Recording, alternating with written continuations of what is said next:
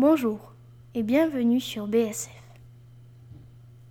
Je m'appelle Ophélie et aujourd'hui je vais vous présenter une des plus belles constructions modernes en France, le viaduc de Millau.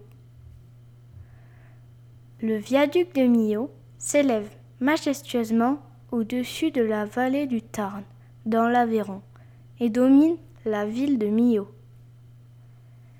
Mis en service en décembre 2004, l'ouvrage reçoit des centaines de milliers de visiteurs chaque année.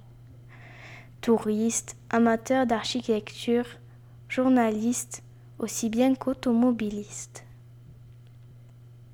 Le viaduc a été construit d'après les plans de l'architecte britannique Lord Norman Foster et financé par l'État français. Il a été bâti en trois ans, mais la préparation, elle, a duré 14 ans.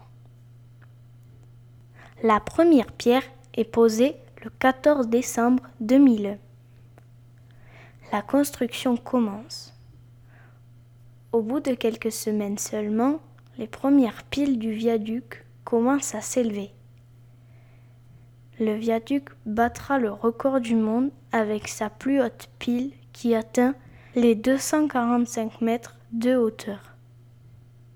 Le chantier béton s'achève dans les temps, en décembre 2003. Deux chantiers à ciel ouvert sont menés en parallèle pour préparer le tablier.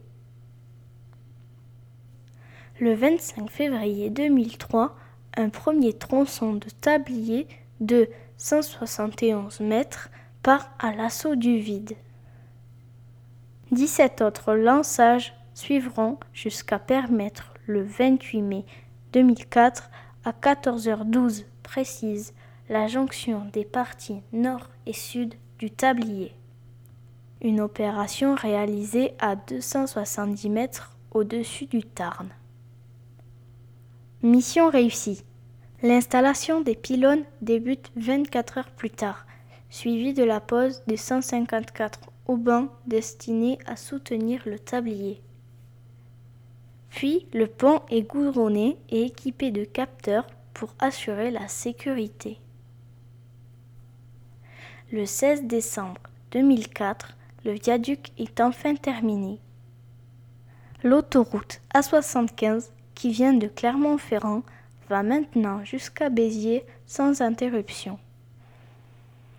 J'ai la chance de pouvoir admirer le viaduc presque tous les ans, car ma grand-tante habite la région.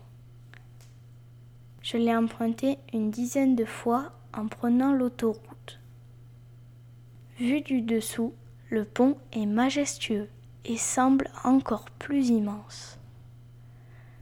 D'ailleurs, des randonnées sont organisées autour du pont et dans toute la vallée pour admirer cette construction à la fois gigantesque et très aérienne.